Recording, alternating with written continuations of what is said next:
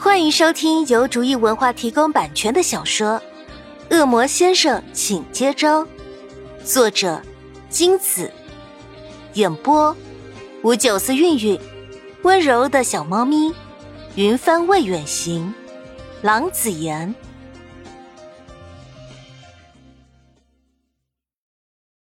第二十四章，回去的路上，周围传来学生们的议论声。哎，你看，就是他，他好厉害的，科科名列前茅呢。是吗？好厉害，简直就是我的偶像啊！哎，你们在说潘学姐吗？她的确很棒，不过听说她以前不是这样子的。对啊。好像是说她男朋友失踪以来，她一直在拼命的学习打工，没有一秒停下来过。成绩怎么能不好啊？但是好辛苦，好可怜哦。对呀对呀，但是从成绩平平到学习尖子，就很让人吃惊了。哎呀，我什么时候才能像潘学姐一样处处拔尖儿啊？你呀，等下辈子吧，或者等你什么时候能甩掉你那男朋友再说吧。啊，潘夏也是个可怜人，明同学不见了，潘夏变得失魂落魄的。以前挺爱笑的一个女生，现在啊，冷得像个机器人。虽说她没有把明同学带回来，我挺恨她的。但看见他这样，又实在不忍心。我想他一定非常喜欢明同学吧。嗯，大概是吧。不知道明同学现在怎么样了，又在哪里啊？这些议论的内容，潘夏已经听得麻木了。但听到明的名字，他仍能感觉到心底撕裂般的痛，像永远不会愈合的伤口，一旦触击，血流不止。交流周的第一天是各校前来安排入住的日子，一切准备就绪。潘夏走到校门口，迎接来自全市各高校的高材生和老师们的到来。校长们聚在一起交流，老师们已经指挥好车辆的停放，并通知各校老师这次交流周的安排。学生会会长要跟其他大学的学生会会长开会。潘夏则要安排好今天的学生入住问题，他主要负责处理学生这周的生活上问题。校长在演讲台上发言完毕，接下来就是他们学生会的事情了。潘夏对身旁等着引领高材生们入住学校宿舍的学生会成员点点头，示意可以前去为各自负责的大学学生团队领路。之后。高材生们的入住就会转交给他们了。打起精神，认真负责好自己的工作，别的不用多管。潘夏向前走去，严肃地对身后的人说，并没有回头。后面的干事也轻声回应。等校长和各高校的老师们离开，潘夏上前几步。向眼前的高材生们介绍自己，以及通知之后的事情由他们学生会负责。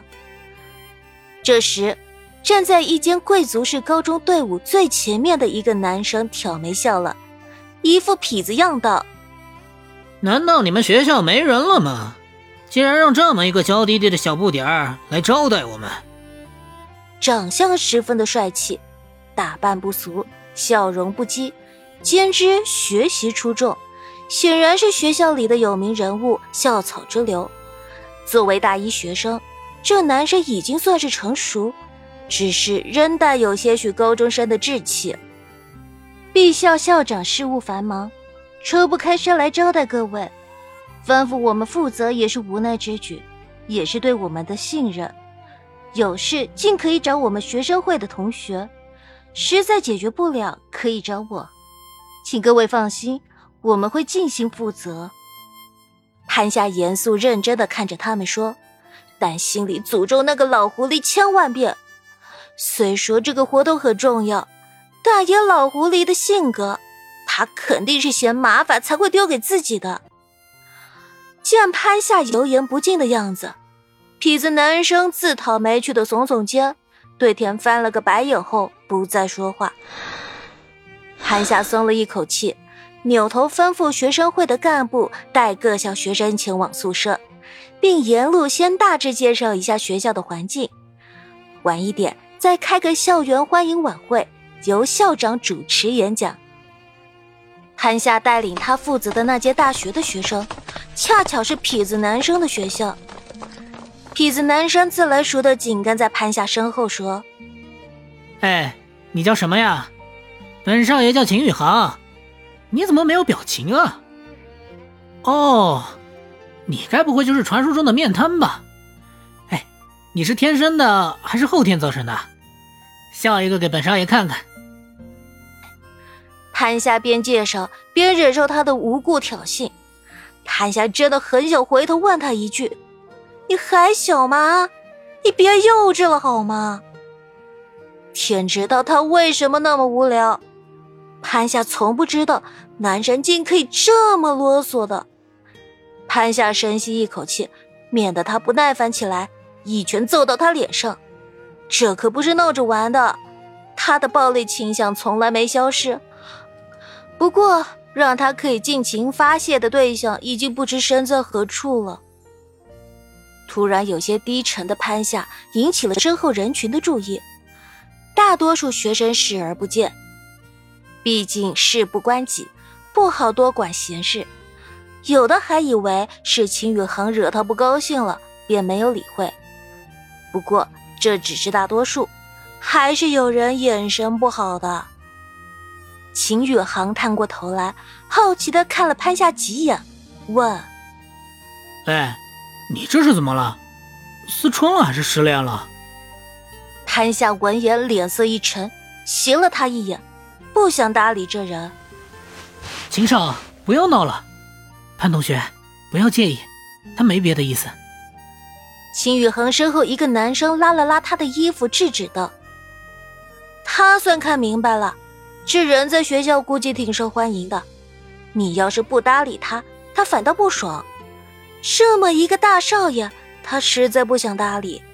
于是，潘夏对那个调解的男生点了点头，继续介绍。本集播讲完毕，感谢您的收听。